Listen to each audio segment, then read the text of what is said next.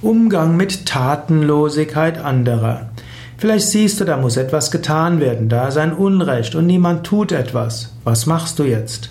Das Beste ist, du wirst selbst tätig und du inspirierst andere tätig zu werden. Du kannst vielleicht nicht alle dazu bringen, sich einzusetzen, aber den einen oder anderen. Und es gilt so, wenn eine kleine Minderheit engagiert ist, dann wird die Mehrheit folgen. So überlege, wen kannst du aus der Gruppe begeistern? Anstatt dich aufzuregen über die Tatenlosigkeit anderer, begeistere ein Paar. Wenn du ein Paar begeistert hast, werden die anderen folgen.